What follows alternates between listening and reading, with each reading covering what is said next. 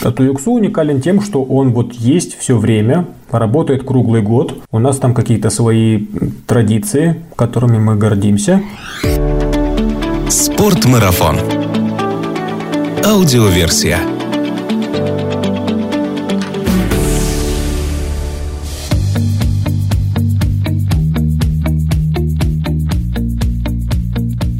Всем привет! Это подкаст «Спортмарафон», аудиоверсия. Немного о спорте, но много об активном отдыхе, спортивных увлечениях, здоровом образе жизни, путешествиях, приключениях и снаряжении для всего этого. Меня зовут Артур Ахметов, если вам нравится наш подкаст, подпишитесь, напишите что-нибудь в комментарии или поставьте лайк. Так вы поможете нам сделать аутдор популярнее в нашей стране, а значит среди нас будет больше здоровых и счастливых людей. Так сложились обстоятельства, что все мы вынуждены в данный момент большую часть своего времени находиться дома. И это уже масштаб не одного города, а масштаб стран и континентов. Особенно тяжело, наверное, сейчас приходится тем, чья душа отдана стремлению покорять высоты и вершины. И сегодня мы поговорим с одним из таких людей. Этот подкаст мы записываем дистанционно, и у меня на связи из города Алматы в Казахстане Кирилл Белоцерковский. Кирилл, привет, как меня слышно?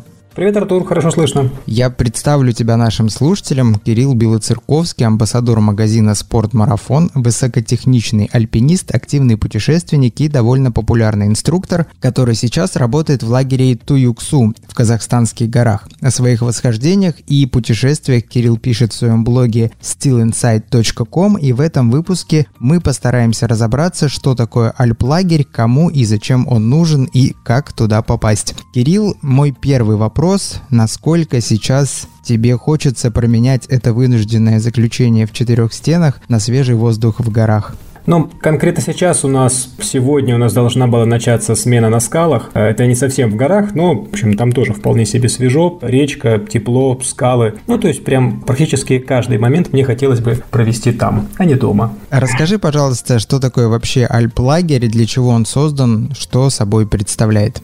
Альплагерь это, ну, такой типа пансион для альпинистов, пансионат. Люди приезжают, селятся в домике или в палатке и под присмотром инструктора на начальных этапах, ну, а позже уже самостоятельно ходят в город, но все равно это э, делается в какой-то системе. Про систему я буду время от времени на нее ссылаться, поэтому мне нужно маленько про нее рассказать. Э, на территории СНГ есть такая штука, как спортивные разряды, то есть альпинизм считается спортом, и за достижение там каких-то определенных э, результатов даются разряды.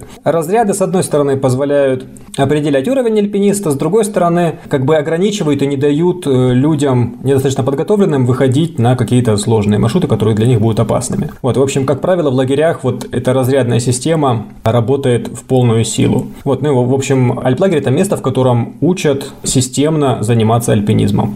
Обязательно ли альплагерь должен находиться в горах? Да, потому что, ну, альпинизм – это восхождение на горные вершины, и если ни на какие вершины не восходить, то, ну, в общем, альпинизма не получится. При этом есть другие формы занятий, которые, ну, не обязательно в горах. Положим, есть какие-то курсы ледолазания или скалолазания, или, э, ну, скальные техники, которые проходят в других местах. Кто-то проводит э, скальные курсы в Крыму, довольно популярная штука, кто-то проводит э, ледовые курсы, ну, правда, в горах, ну, и мы в Туюксу иногда проводим свои мероприятия на скалах. Основное условие, что горы должны быть, иначе альпинизма не получится. Учебные курсы можно в любых местах. Существует ли какая-то классификация альплагерей и от чего она зависит? Нет, классификации как таковой нет. Есть особенности, но это такие больше географические. Где-то теплее, где-то холоднее. Какие-то работают зимой, положим, какие-то зимой не работают. Где-то какие-то свои традиции, устои, но вот так, чтобы прям классификации никакой отдельной нет. А если взять, например, такое понятие, как высоту расположения альплагеря, то здесь обычно на какой высоте, от чего зависит, на какой высоте будет располагаться альплагерь?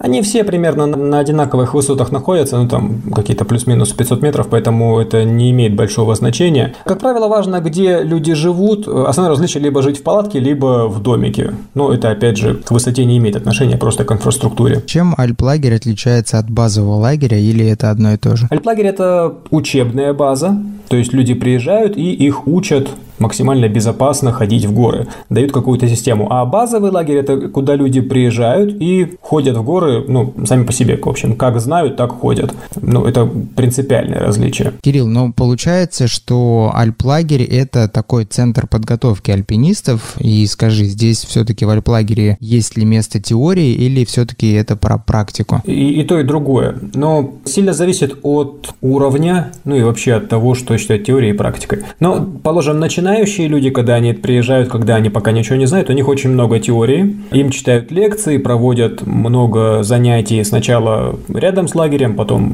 выводят на скалы или на лед, так или иначе. Это можно считать теорией. Ну и практика для них это одно, два или три восхождения в зависимости от уровня, погоды и настроения инструктора. У них больше теории и меньше практики, то есть восхождений. Люди более опытные, которые уже знают всякие базовые штуки, они чаще ходят на восхождение и немножко реже на занятия, ну просто потому, что у них основной багаж знаний уже есть, ну и они приезжают в первую очередь для того, чтобы совершенствовать свои навыки и ходят на восхождение в основном.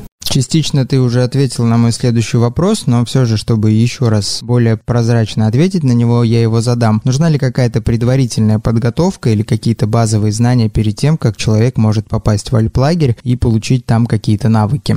Да, да, обязательно. В любом случае, и для новичков, и для тех, кто уже что-то умеет, предварительная подготовка важна. В первую очередь физическая подготовка. Потому что если человек всю жизнь условно сидел за компьютером, потом подумал, во, поеду заниматься альпинизмом, ему, скорее всего, будет трудно. Если он предварительно несколько месяцев побегает, то ему будет проще. Можно прям не тренироваться в черную голову, а 2-3 раза в неделю бегать, и будет прям нормально.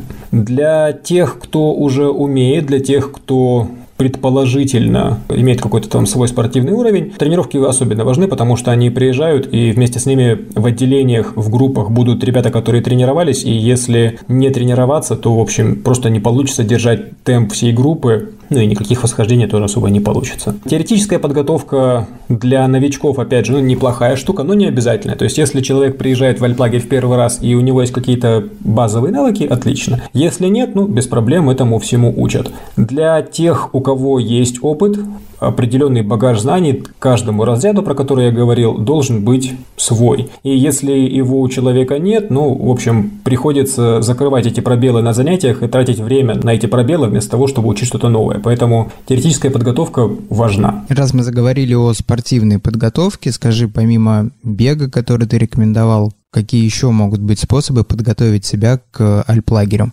Альпинизм это такая, ты либо идешь, либо лезешь. Поэтому бег и скалодром, бег и скалодром. Но на самом деле для начинающих можно смещать основную тренировку в сторону бега, потому что по скалам лазить на первых этапах не очень трудно, они довольно простые, а ходить все равно приходится много. А для тех, кто поедет в альплагерь не в первый раз или у кого уже есть какой-то предварительный опыт, они просто и без того представляют, чего ждать, и, ну и сами знают, что если на скалодром не ходить, то лезть что-то сложное, интересное уже не получится, поэтому приходится тренироваться в любом случае. Как формируются группы в альплагере, по какому принципу? В первую очередь люди отправляют заявки ну, на какой-то определенный этап обучения. Это все завязано на тех самых разрядах, про которые я говорил, но тут даже не столько в разрядах дело, а в опыте, который у людей есть. А, так вот, люди отправляют заявки, потом приезжают в лагерь и на месте с ними уже решают, что они хотят, чего они могут. И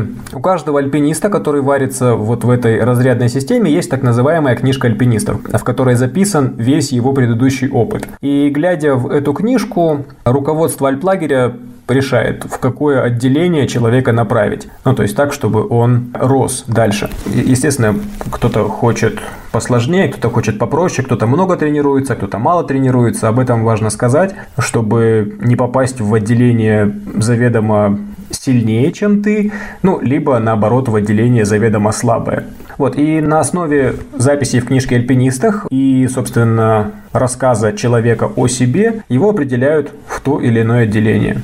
А возможно ли индивидуальное обучение в альплагере? В целом, да, но нужно просто договариваться с инструкторами, с руководством лагеря, ну, вообще без проблем. А из чего вообще состоит обучение в альплагере и как оно меняется в зависимости от продолжительности программы? Вообще, сколько длится обычно программа занятий в альплагере? В зависимости от места она длится 2-3 недели, ну, либо 10 дней там. Они, они бывают разными. Вот меньше недели я на самом деле не помню. Ну и условно за неделю будет трудно что-то масштабное сделать. То есть первые 2-3 дня люди просто ходят, акклиматизируются и либо учат новое, либо вспоминают старое. На третий, четвертый день идут на восхождение и дальше в зависимости от уровня подготовки и целей либо через день ходят на занятия и на восхождение, либо ну, делают какие-то перерывы. Но это зависит от этапа обучения, от желаний отделения группы. Обучение состоит из теоретических занятий, то есть это лекции в лагере, из практических практических занятий. Это занятия на скалах или на льду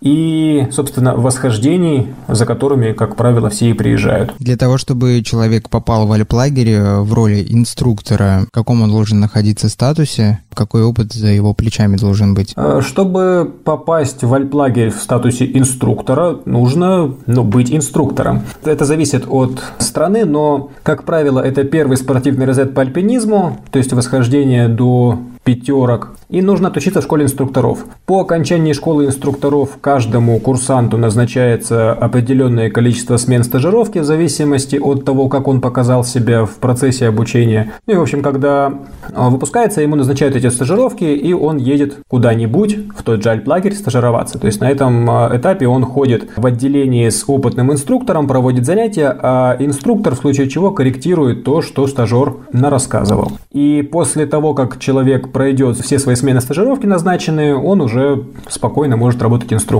Кирилл, а сколько ты уже работаешь инструктором? Отучился я, наверное, в 2007 году в школе. Постоянно инструктором я работаю, наверное, года с 15 или с 13 ну что-то такое.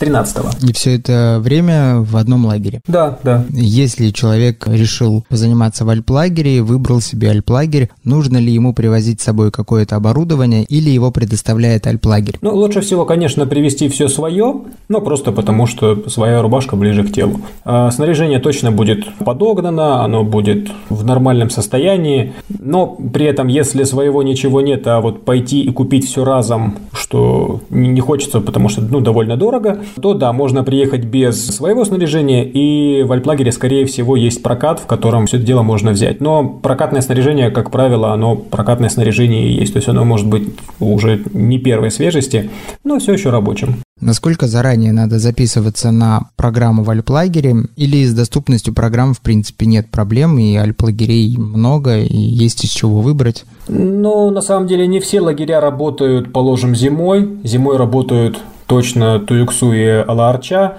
и на новогодние праздники места там заканчиваются довольно быстро. Если говорить про Туюксу, то у нас заканчиваются места но где-то, наверное, в ноябре уже их нет. А, ну, это потому, что у всех длинные выходные, и все стараются эти выходные как-то занять. А при этом на все остальные смены ну, попасть довольно легко. То есть можно, ну, условно, за несколько дней до начала смены отправить заявку, и все получится. Группа занимающихся состоит примерно из скольки человек? Количество участников регламентировано правилами этих самых горовосхождений, но в целом группы 4, 5, 6 человек. Для новичков нормально, когда человек 6-7, потому что восхождения простые, занятия тоже такие не, не самые замысловатые, поэтому нормально, когда вокруг одного инструктора ну, там, 6 человек. На более сложных восхождениях, когда инструктору нужно за каждым приглядывать, потому что уже кругом опасности, тогда лучше, чтобы людей было поменьше, ну типа 3-4 человека, тогда это удобнее всего. Ну как-то так отделение и формируется.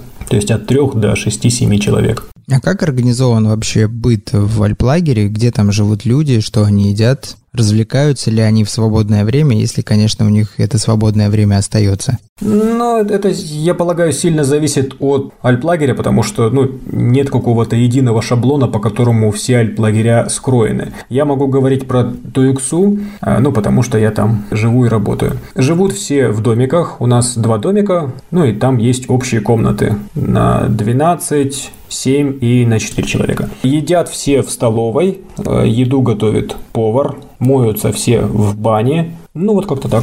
В других местах, вероятно, как-то устроено иначе. Не могу говорить. Если у человека есть желание жить не в домике, а, например, в собственной палатке, может ли он это сделать на территории альплагеря? Да, запросто. На самом деле, летом жить в палатке, на мой взгляд, даже комфортнее, потому что ну, никто у тебя не храпит по духам, никто носки свои не разбрасывает. Ну, прям благодать. Когда холодно, понятно, удовольствие такое сомнительное. А если палатку поставить внутри домика? Я, я думаю, довольно быстро товарищи по команде тебя выгонят на улицу, потому что у тебя все равно есть палатка, вот и живи э, в ней. Скажи, Кирилл, а люди, которые занимаются в альплагере, их деятельность, она связана все-таки с неким риском? А обязательно ли в этом случае страховка, предоставляет ли ее альплагер, или люди должны думать об этом индивидуально? Страховка обязательно, да, потому что как мы не прикладываем усилия, как инструктора не берегут своих участников, ну, просто горы так такое место, где нет-нет, да и может что-нибудь случиться. Поэтому страховка обязательно. Альплагеря сами никого не страхуют, и каждому участнику нужно самостоятельно заботиться своей страховкой. В страховке обязательно должен быть указан вид спорта альпинизм. Это делает страховку значительно дороже, но без указания альпинизма, ну, опять же, смысла в этой страховке нет. Иногда этот самый альпинизм кроется где-то там глубоко в расшифровках, нужно прям разбираться э, в условиях страховой компании, страхует ли она именно альпинистов. Ну и там разные условия, э, вроде поисково-спасательных работ, эвакуации вертолетом. Ну, на самом деле, чем больше вот этих бонусов есть, тем, с одной стороны, лучше, но с другой стороны, дороже. На своей безопасности лучше не экономить, на мой взгляд. Существуют ли какие-то негласные правила для альплагеря, правила пребывания, о которых э, человек узнает в самом начале, когда он только поступает в альплагерь? Ну да, конечно. Опять же, я могу говорить про Туиксу, и вечером первого дня, когда заезжают новые люди, мы прям такую маленькую вводную лекцию проводим о том, как все устроено, что можно, чего нельзя, про распорядок дня, ну и, в общем, со, со всеми ограничениями и, и, и условиями. Типа никакого спиртного, как у нас написано на сайте, перед и во время восхождений. Ну, курение в строго отведенных местах, ну, какие-то подобные вещи. То есть ни, ни, ничего такого сверхъестественного. А что является результатом пребывания человека в альплагере? Э, в первую очередь это опыт, и какие-то знания, которые человек получает за, ну, за то время, что он там находится. Ну и возможность выполнить норматив некого своего спортивного разряда. Но при этом очень важно, ну, чтобы разряд не становился самоцелью всех этих восхождений. Такое иногда случается, когда человеку, ну вот кровь из носа хочется какой-нибудь свой второй разряд, а все остальное его, в общем-то, ничего не интересует. На мой взгляд, это какая-то странная подмена понятий. То есть, в первую очередь, нужно стремиться к тому, чтобы получить получить опыт и просто, ну, условно, хорошо провести время, выполнить какие-то нормативы, это уже ну, такое второстепенное. Но каждому свое, естественно. А есть ли какая-то традиция, как открываются и закрываются смены в альплагере? В разных альплагерях это, опять же, устроено по-разному. У, нас в Туексу главная традиция – это праздничный ужин на закрытие смены и манты, которые лепят все, кто есть в лагере. Вкусно, наверное, у вас там наверху манты покушать. Ну, грех, грех жаловаться. На самом деле, прям неплохо нас кормят. И, и повара прям молодцы. У, у нас, я говорю, прям с кормежкой нормально. В общем, про быт и пребывание в альплагере стало понятно. Давай, может быть, поговорим более подробно о альплагерях Казахстана и о твоем лагере, в котором работаешь ты, Туюксу. Скажи, а сколько вообще времени в году ты обычно проводишь в альплагере? В год мы проводим 19 смен. Ну вот в этом году будет 19. Я работаю, ну, почти на всех, ну и смена длится две недели. Я работаю почти на всех, ну, можно там 2-3 выкинуть. Ну, то есть, получается, в районе 200 дней в году я провожу где-то там. Расскажи, пожалуйста, про горы, в которых находится альплагерь Туюксу. Что это за горы? Лагерь находится в верховьях Малоалматинского ущелья которая в свою очередь находится э, в Заилийском Алатау. Это самый северный хребет э, Тяньшаня. Ну, Тяньшань – это такая большая горная страна. Самая большая гора в районе из тех, на которые в районе Туиксу, то есть в самом Заилийском Алатау есть горы больше, но самая большая из тех, на которые мы ходим, это пик Орджоникидзе высотой 4410 метров. Ну и самая невысокая из тех, на которые мы нет-нет, но поднимаемся, это пик Аскер 3400 там с каким-то хвостиком. Летом. Зимой ну, бывает прям холодно. Иногда температура только в лагере опускается, на 2400 опускается до 30 градусов, но довольно редко, правда. Ну и держится несколько дней всего. Обычно температура ну, в декабре-январе в районе 20 градусов, ну и в остальное время, естественно, чуть потеплее. В феврале дует ветер. Летом тепло, утром в июне, в июле, ну, в районе там 5-6 утра температура может быть ну, там, несколько градусов выше нуля. Днем прям уже можно ходить в футболке. В июле, ну и в июне тоже часто идет дождь после обеда. Это такая особенность во всех горах вот этой нашей полосы средней. В августе погода стабильная и тепло. В сентябре тоже погода стабильная, тепло, поспевает малина, э, черная смородина, земляника. В общем, на восхождение вообще можно не ходить, можно просто в малинниках развлекаться. В октябре уже погода потихоньку начинает портиться, в ноябре ложится снег и уже начинается такая мягкая, но уже зима. Ну и в декабре уже прям совсем зима-зима. Больше всего снега, ну и осадков в целом выпадает в марте и апреле, но это такой снег, ну и лавина опасности, естественно, повышается сильно. До Альплагеря можно доехать на машине, прям дорога подходит непосредственно ко входу в домик. Выше дорога на самом деле идет еще и дальше, но такая уже довольно плохая. По ней мы, как правило, ходим пешком. Большую часть восхождения мы ходим из лагеря и возвращаемся в лагерь. То есть мы не уходим никуда с палатками, потому что нам всем комфортно жить в домиках. Насколько разнообразны маршруты из лагеря и можно ли, например, сходить в соседнюю Киргизию? Маршруты в основном скальные. Ледовые маршруты есть, но их не очень много и ходят на них редко, потому что они обычно в каком-то странном состоянии. То слишком много снега до них не дойдешь, то много снега они лавиноопасны, то снег уже весь стаял и по ним сыплются камни.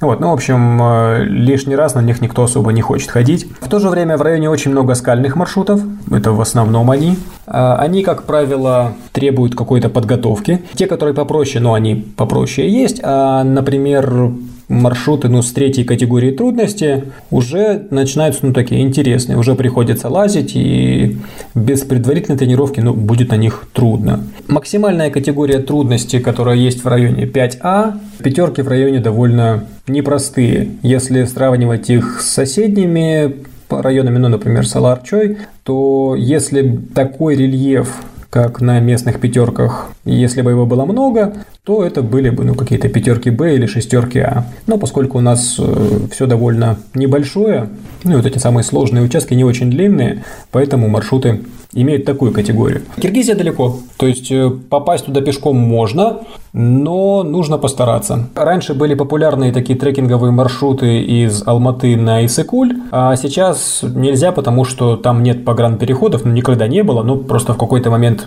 правительство очнулось и сказали, что все, погранперехода нет, ходить нельзя. Ну и все перестали.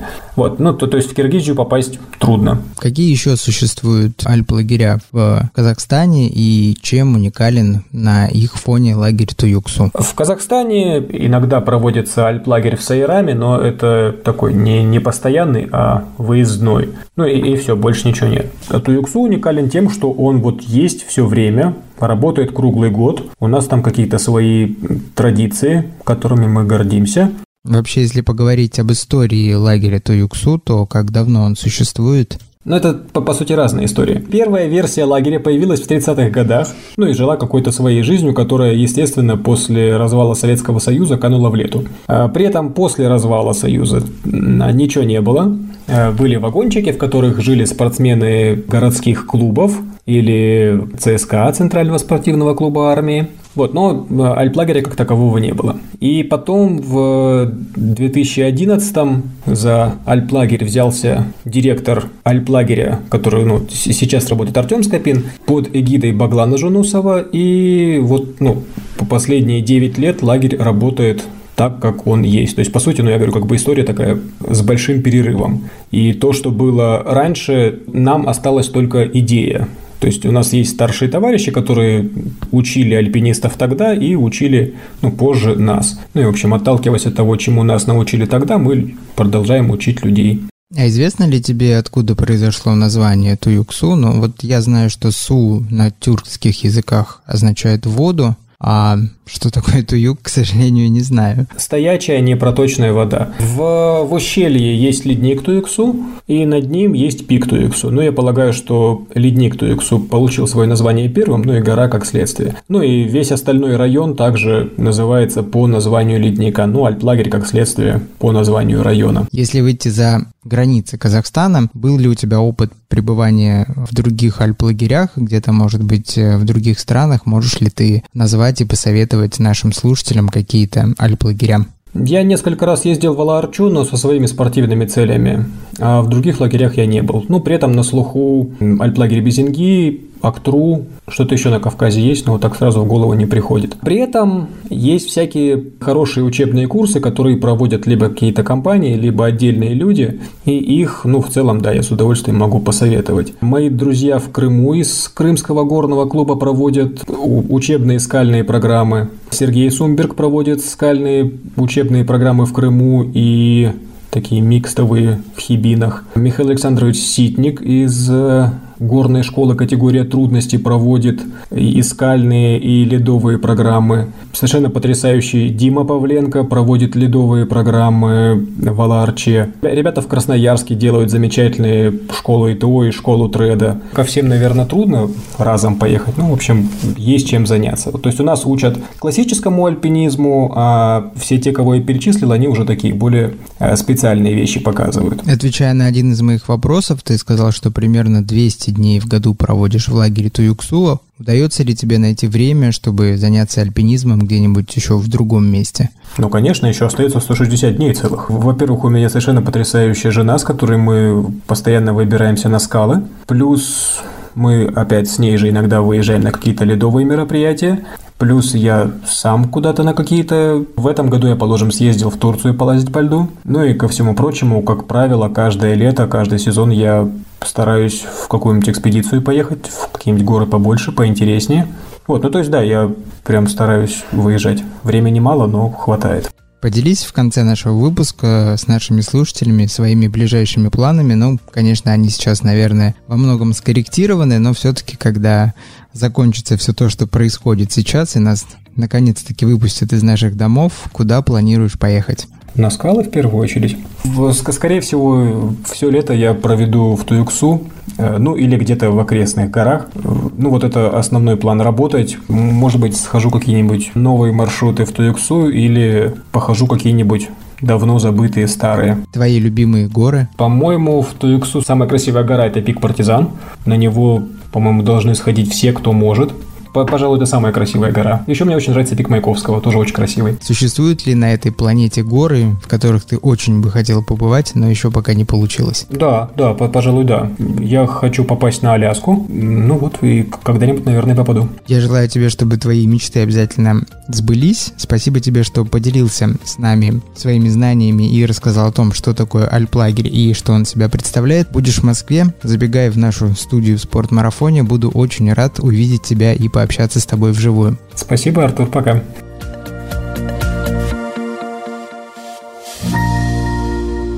Спортмарафон. Аудиоверсия.